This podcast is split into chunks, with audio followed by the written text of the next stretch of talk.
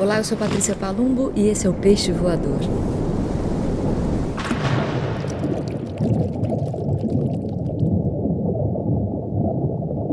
Bom dia, boa tarde, boa noite para você que me ouve. Hoje estou gravando Peixe Voador bem cedinho mesmo. Aproveitei que amanheceu lindo aqui na praia. Tem um sol incrível nessa época do ano, ele vai chegando cada vez mais perto do mar. Ele vai saindo de trás de Ilhabela e vai se apontando aqui para esse outro lado e hoje ele já está quase nascendo no mar mesmo inteiro. Ainda é um pedacinho, mas é tão lindo. E quis gravar também assim cedinho, logo depois de passar meu café, porque eu recebi uma mensagem pelo inbox do Instagram que me deixou muito feliz e eu vou compartilhar um pedacinho dela com vocês para começar esse peixe voador. Pedindo licença aqui para quem me escreveu, tentando não ser indiscreta, mas é tão delicado e é tão linda a mensagem que eu vou ler pelo menos um pedacinho. Moro num apartamento pequeno que se faz grande quando aquele espaço é tudo que nos resta para ocupar de sonhos.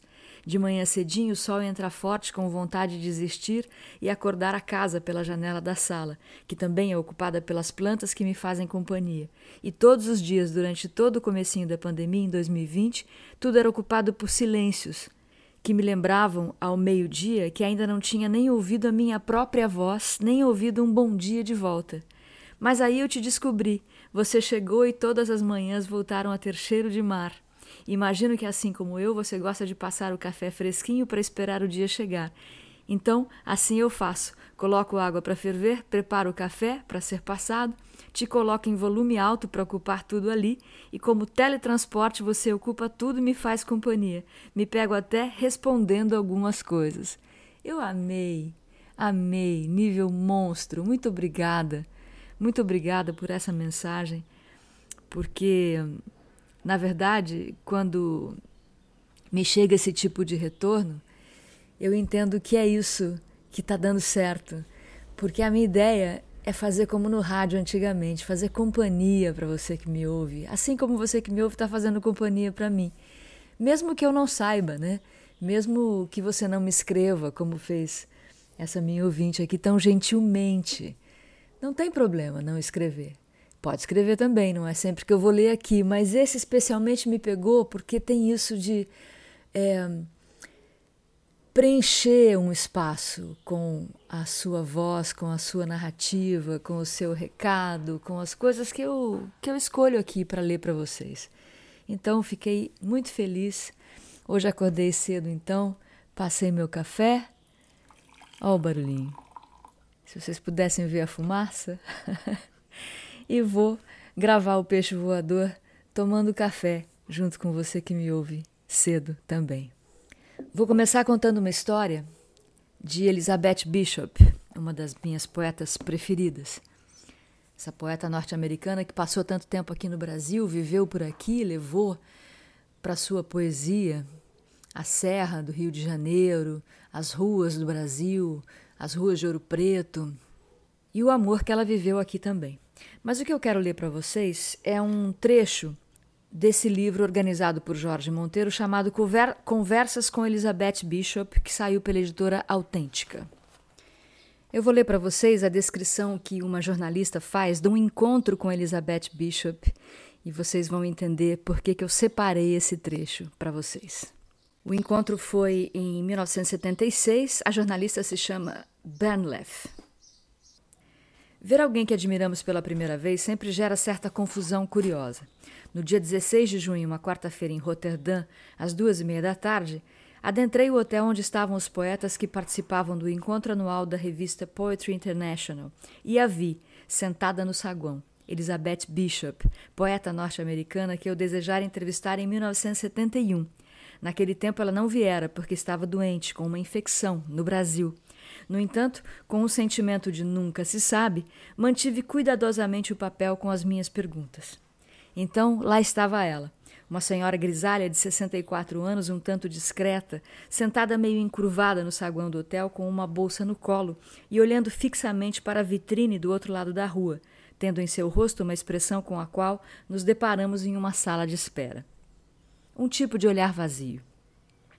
O rosto oval, mãos e nariz roliços e o queixo duplo em forma de pera. Não pude ver seus olhos de onde eu estava. Corri para o elevador sem ter muita certeza se deveria ou não me aproximar dela. Fui ao meu quarto, peguei meu exemplar dos poemas completos, no qual eu havia guardado minhas perguntas pelos últimos quatro anos. Junto com as perguntas, um poema que eu tinha escrito sobre o trabalho dela e, na época, traduzido para o inglês. Quando voltei para o saguão, ela estava conversando com um dos organizadores da Poetry International. Sentei-me em uma poltrona adjacente. Ela tinha olhos azuis e penetrantes que cintilavam em um tom esverdeado.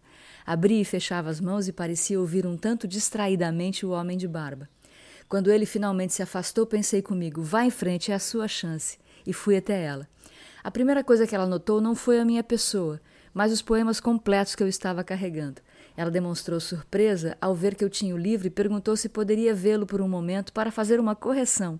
Um erro estúpido, ela disse, enquanto pegava sua caneta tinteiro, colocava os óculos e substituía, na página 177, What Nothing por But No.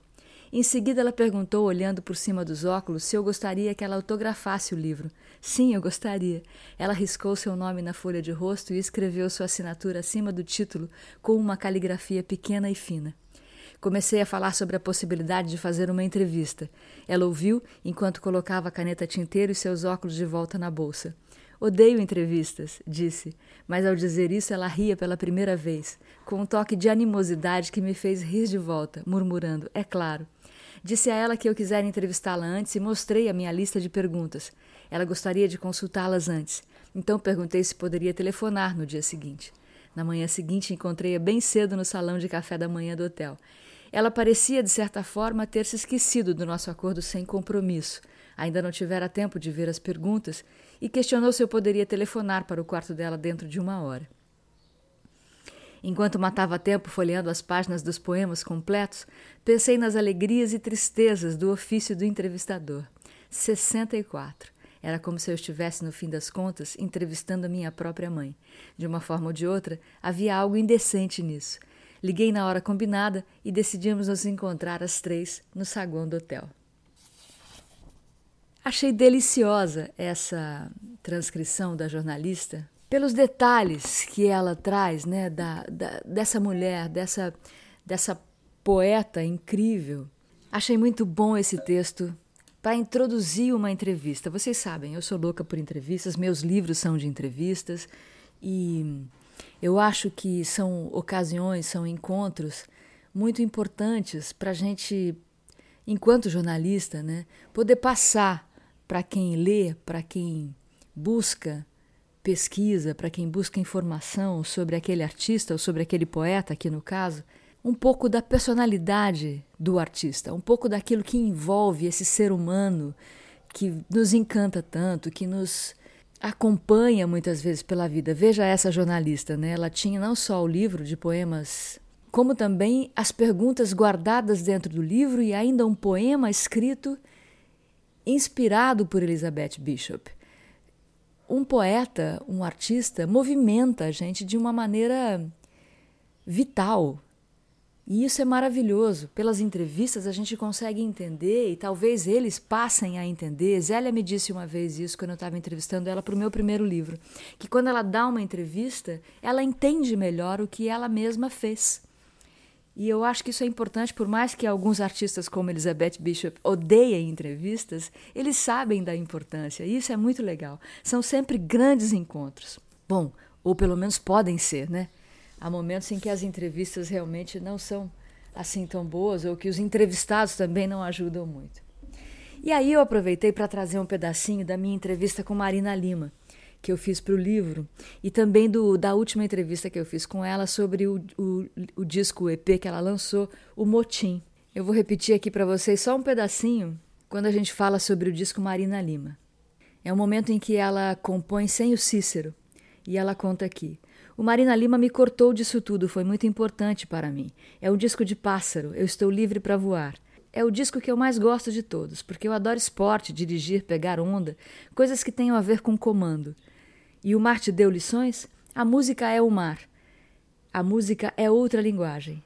Por isso, quando eu escrevi o livro, tive que imaginar o ritmo do livro, só que não tinha música. Então, o que fazia o ritmo eram os capítulos, a ordem, as pontuações, as vírgulas, os três pontos. Era uma música silenciosa, mas a música é o mar, aquele mar que é forte, fortíssimo, suave. Tudo aquilo é a música. As embarcações são as letras. Nietzsche disse isso. Ou seja, mesmo o que ele próprio fazia era uma mera embarcação no mar, onde não havia controle, não havia lógica. E ela continua um pouco mais para frente. O que causa a correnteza na música é a música em si. O primeiro movimento instintivo na música são a harmonia, o ritmo, a melodia, esses códigos do mar. Quando a palavra chega à música, ela chega quase como um enfeite, como embarcações em cima daquela corrente, não diminuindo a palavra, claro. O navio é muito importante, mas o mar é uma coisa que o homem não inventou, é uma natureza incontrolável. Então, ele compara a música com essa natureza incontrolável. Nas minhas canções, o que me provoca volúpia é a música. Eu procuro as palavras que vão traduzir aquela sensação de emoção incontrolável que a música provoca. E a música é como o mar. Você sabe a paixão que você tem pelo mar.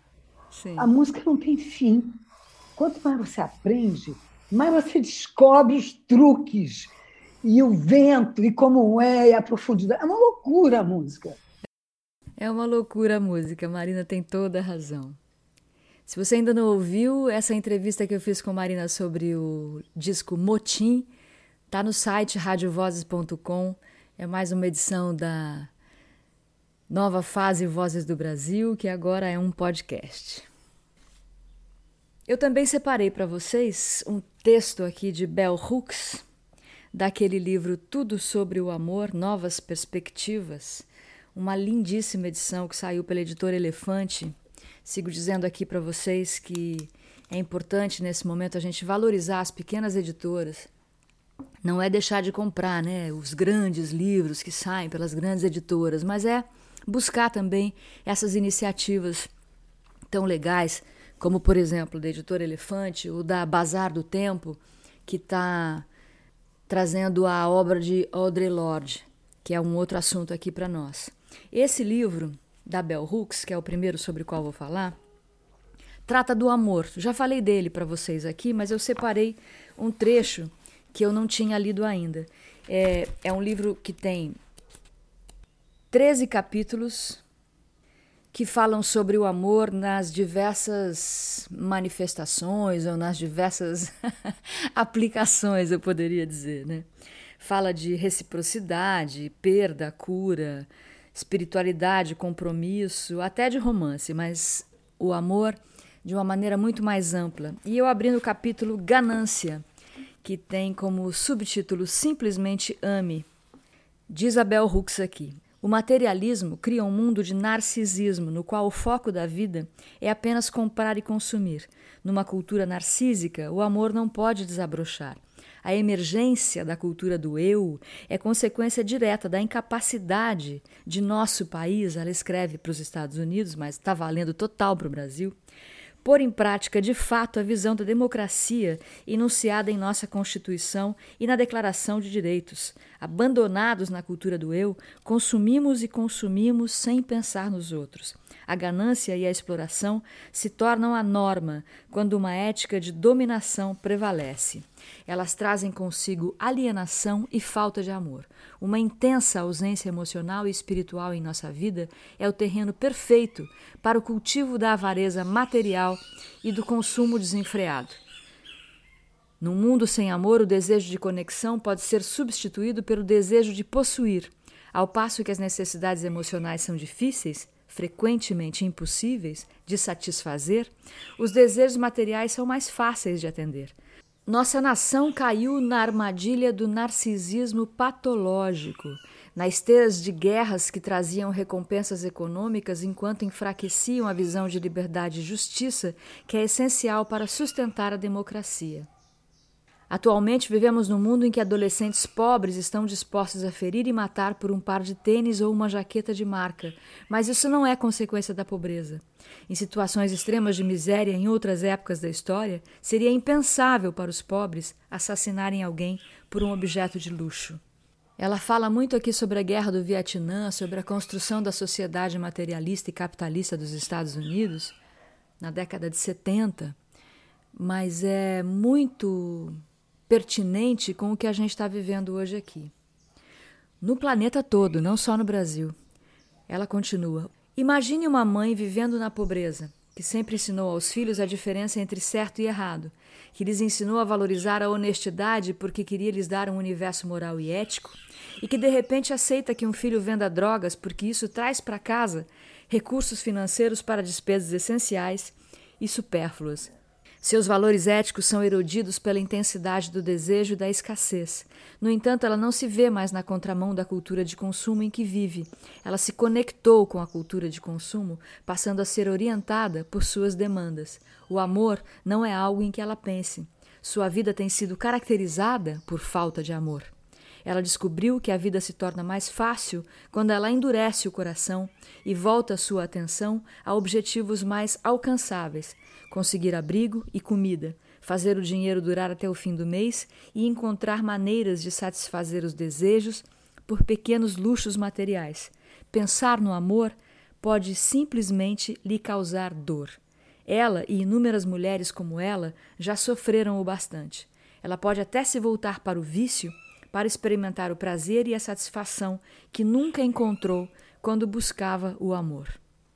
Olha, é muito doloroso a gente ler Bell Hooks e a gente vivenciar, presenciar, vivenciar não, eu estou falando aqui de um lugar de total privilégio. Eu estou aqui lendo para vocês os meus livros, eu estou aqui falando de dentro de uma família amorosa, vocês viram, né? Eu gravei com a minha mãe o Peixe Voador EP78. Ela lendo Adélia Prado, uma família onde a poesia, a música e o conforto e o, e o acolhimento sempre estiveram presentes, né? Mas a gente tem visto loucuras acontecendo nesse país.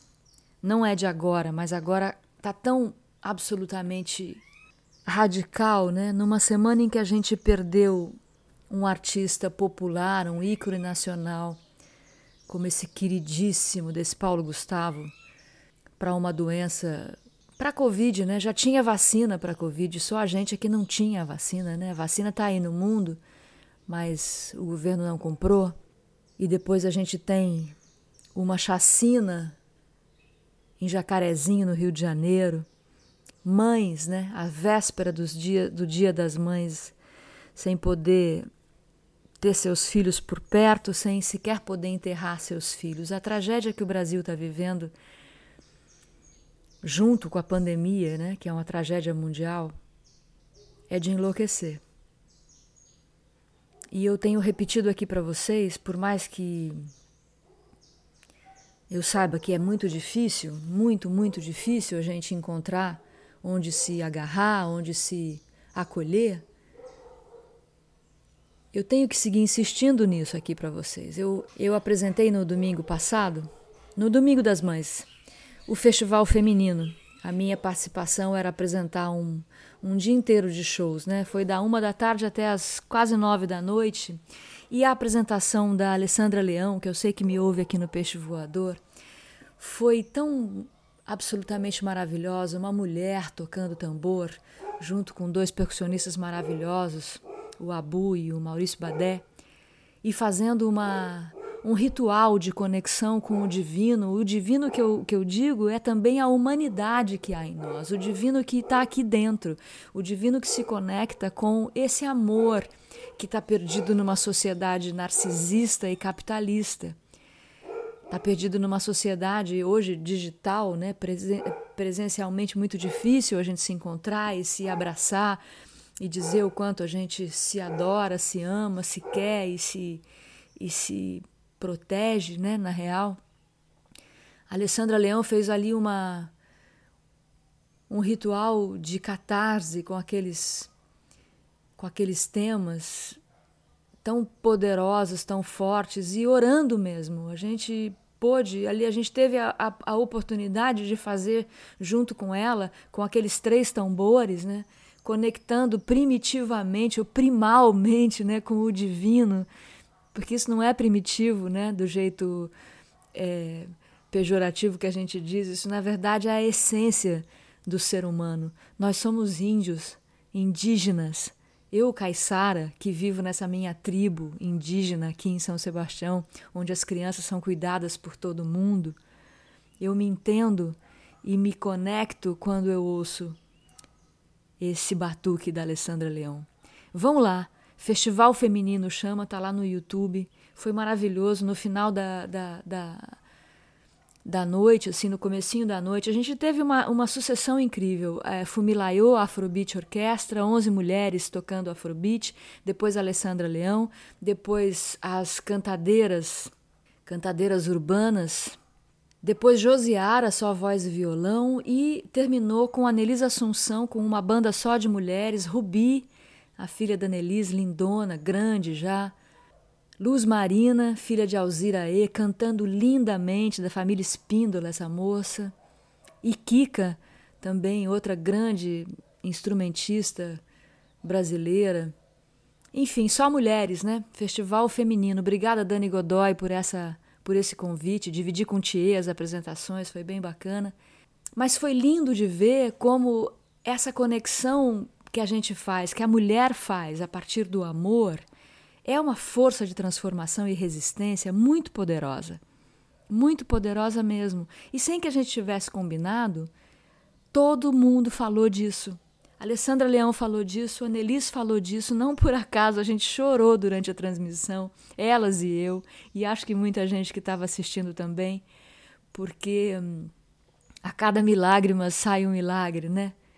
E a gente, quando chora, também transforma essa, essa dor que a gente sente, essa tristeza que a gente sente, a gente transforma e, e realiza alguma coisa a partir daí. Não chorar é uma, é uma dor tremenda.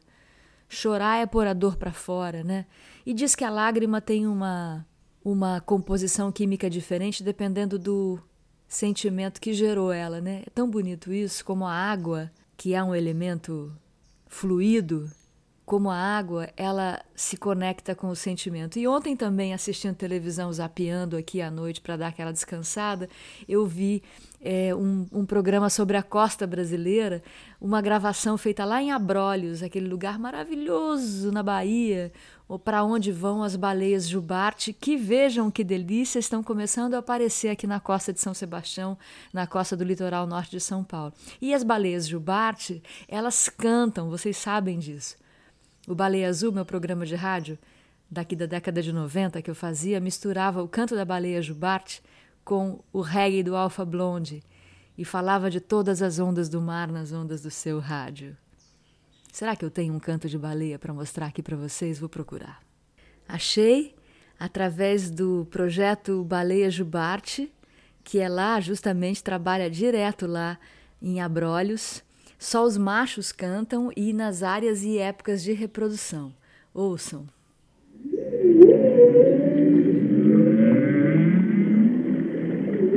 Música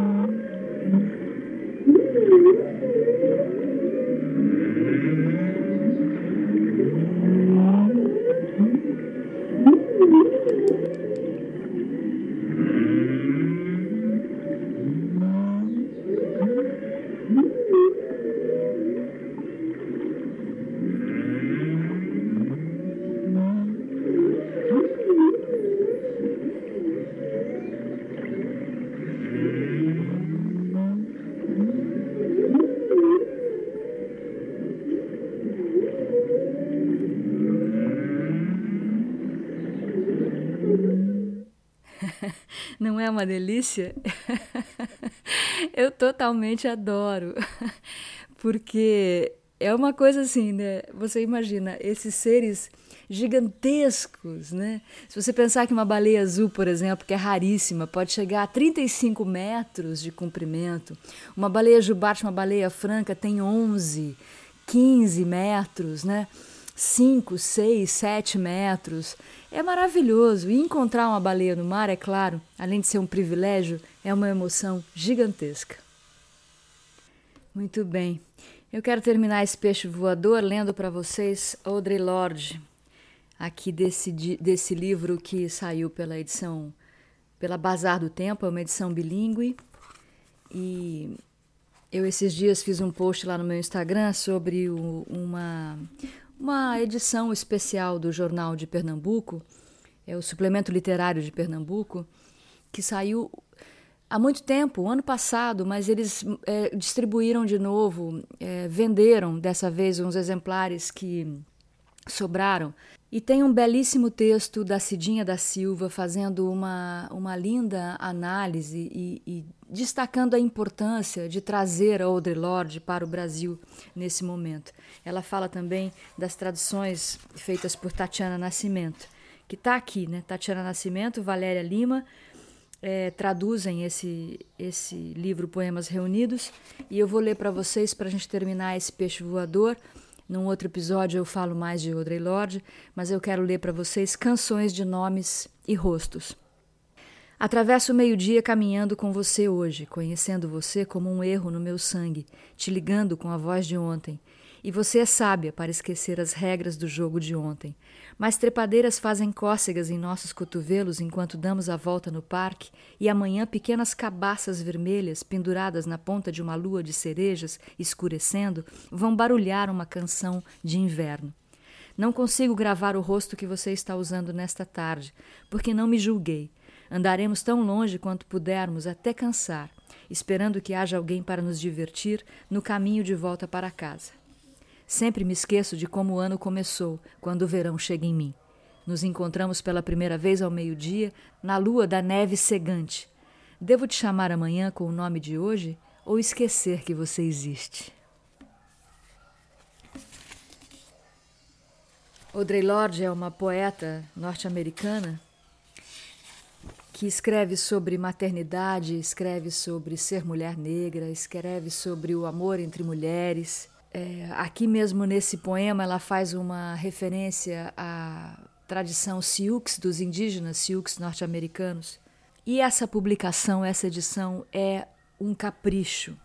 Tem um texto sobre a autora, assinado por Cidinha da Silva, que ela chama de Uma Circunferência de Ressonância. E tem três livros dela aqui: o de 73, De uma Terra Onde Outro Povo Vive, um de 76, Entre Nós Mesmas, e 82, Poemas Escolhidos velhos e novos. Para cada uma de vocês, um poema lá do começo. Sejam quem são e serão. Aprendam a celebrar aquele anjo negro ruidoso que lhes guia pelos altos e baixos dos dias, protegendo o lugar donde seu poder emerge, correndo feito sangue quente da mesma fonte que sua dor. Quando sentirem fome, aprendam a comer o que quer que dê sustância até amanhã, mas não se deixem perder em detalhes simplesmente porque vocês os vivem. Não deixem sua mente negar suas mãos, memória alguma do que passa por elas, nem seus olhos, nem seu coração. Tudo pode ser usado, menos o que é inútil, vocês precisarão se lembrar disso quando forem acusadas de destruição. Mesmo quando forem perigosas, examinem o coração das máquinas que vocês odeiam antes de descartá-las e nunca lamentem sua falta de poder para que não condenem vocês a revivê-las. Se vocês não aprendem a odiar, nunca ficarão sós o bastante para amar facilmente. Tampouco serão sempre corajosas, embora isso tampouco brote fácil. Não finjam crenças convenientes, mesmo quando são justificadas. Vocês nunca conseguirão defender sua cidade enquanto gritam. Lembrem-se que nosso Sol não é nem a estrela mais digna de menção, nem a mais próxima. Respeitem qualquer dor que venha dos seus sonhos, mas não procurem deuses novos no mar, nem em qualquer parte de um arco-íris. Cada vez que amarem, amem tão fundo como se fosse para sempre, só que nada é eterno. Falem com suas crias orgulhosamente, onde quer que as encontrem. Digam a elas: vocês descendem de escravizades e sua mãe foi uma princesa na escuridão. Forte, né? E tão bonito. É o primeiro poema do livro De uma Terra Onde Outro Povo Vive. É isso por hoje. Muito obrigada a todos pela audiência, pela escuta, pela companhia. Muito obrigada pelas mensagens, pelo retorno que vocês me dão. Compartilhem por aí o peixe voador. Se gostam tanto, né? Se faz bem para você, pode fazer bem para um amigo, para uma amiga, para um amor seu. tem sido muito importante para mim. Estou aqui ainda tomando meu café e agora o dia começa. Bom dia, boa tarde, boa noite. Fiquem bem, se cuidem, se agarrem aí em tudo que é possível se agarrar para a gente sobreviver a essa tempestade. Vai passar, porque não há mal que para sempre dure.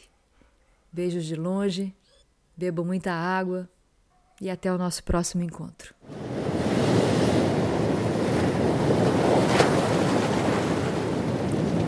O Peixe Voador é uma produção Rádio Vozes.